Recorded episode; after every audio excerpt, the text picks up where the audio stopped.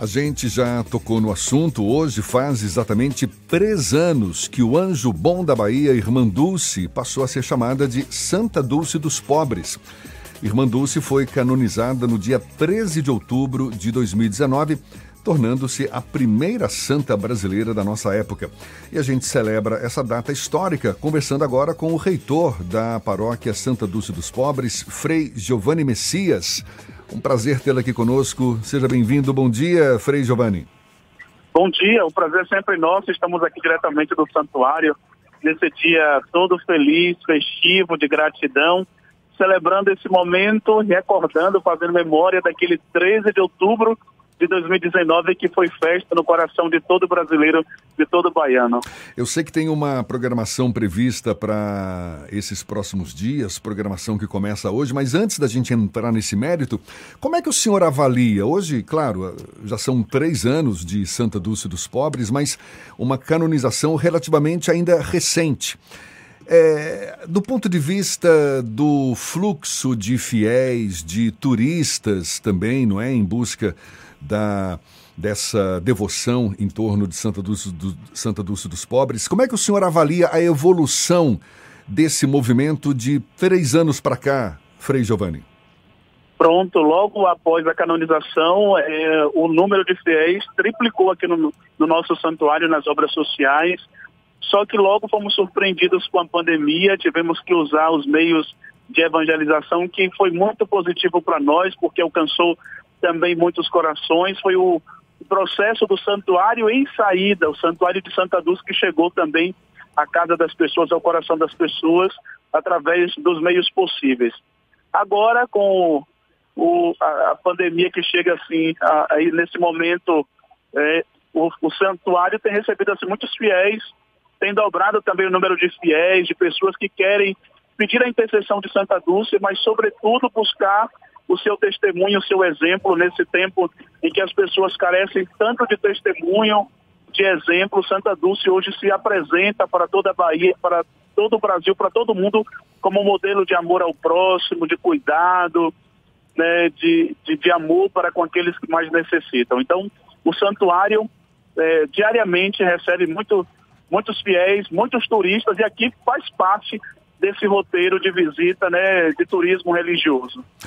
É, tem uma programação, uma agenda festiva que será aberta nesta quinta-feira. Aliás, acho que já foi aberta, não é? Com uma celebração de missa às 7 horas da manhã. O que está exatamente previsto para hoje, Frei Giovanni? Hoje exatamente é o dia 13, mas teremos três dias de festa, que é o Trido da Gratidão, e mais o dia da festa, que é o domingo. Então hoje, no primeiro dia do Trido, nós já iniciamos com a missa às 7 horas da manhã, daqui a pouco teremos a missa festiva 8 e meia, ao meio-dia também nos encontraremos para uma missa toda especial com toda a família Obras Sociais para prestarmos homenagem a Santa Dulce. E a última missa desse dia será às 16 horas aqui em nosso santuário. Mas a programação segue até domingo de missas, orações, procissões, quermesses e desse clima de muita gratidão e alegria por celebrar três anos de canonização. É uma programação presencial, mas que também é, internautas terão acesso pelos meios digitais, Frei? Sim, toda a nossa programação é transmitida pela, pelos canais do Santuário Santa Dulce dos Pobres, nas redes sociais.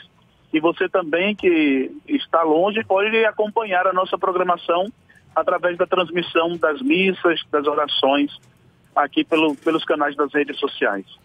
Padre, bom dia, Ernesto aqui. Eu queria para lhe fazer uma, uma, um pedido que o senhor aproveitasse essa oportunidade e dissesse aos ouvintes da, da 103.9 da Rádio à Tarde FM alguma coisa sobre o grande milagre realizado por Irmã Dulce, que, é, que são as obras sociais de Irmã Dulce, e a possibilidade que cada um de nós tem de participar também desse milagre, ajudando, colaborando nesse momento em que as obras estão precisando de tanto, tanto dessa solidariedade nossa. Eu costumo evidenciar aqui no Santuário de Santa Dulce que o grande milagre não, não foi ter feito o cego que voltou a enxergar o Maurício, mas o grande milagre é, é, são as obras sociais de Santa Dulce. O milagre acontece diariamente aqui, a partilha do pão, a partilha do amor, a sensibilidade para com aqueles que se deixam tocar pelo carisma e pelo legado de Santa Dulce.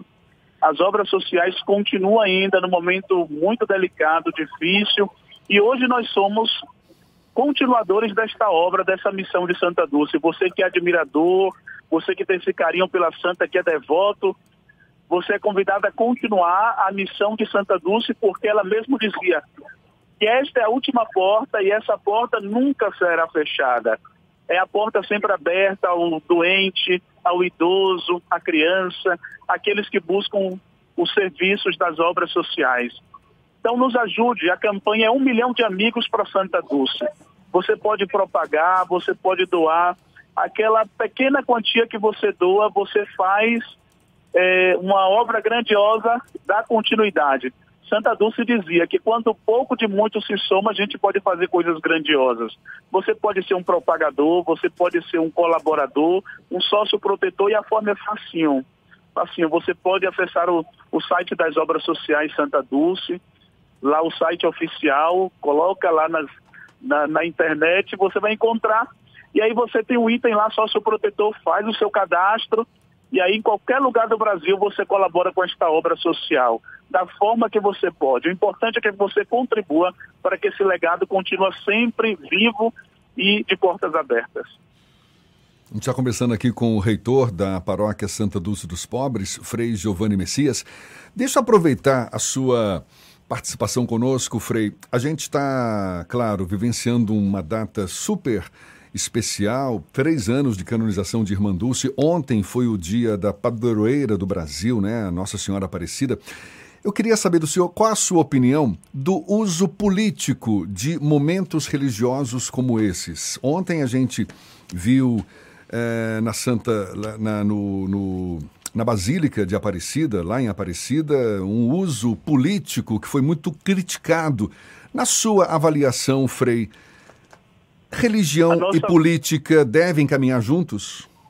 A nossa religião, a nossa opinião é aquela da CNBB, da Conferência Nacional dos Bispos do Brasil. A gente não pode usar a religião como instrumentalização para, para aquisição de votos.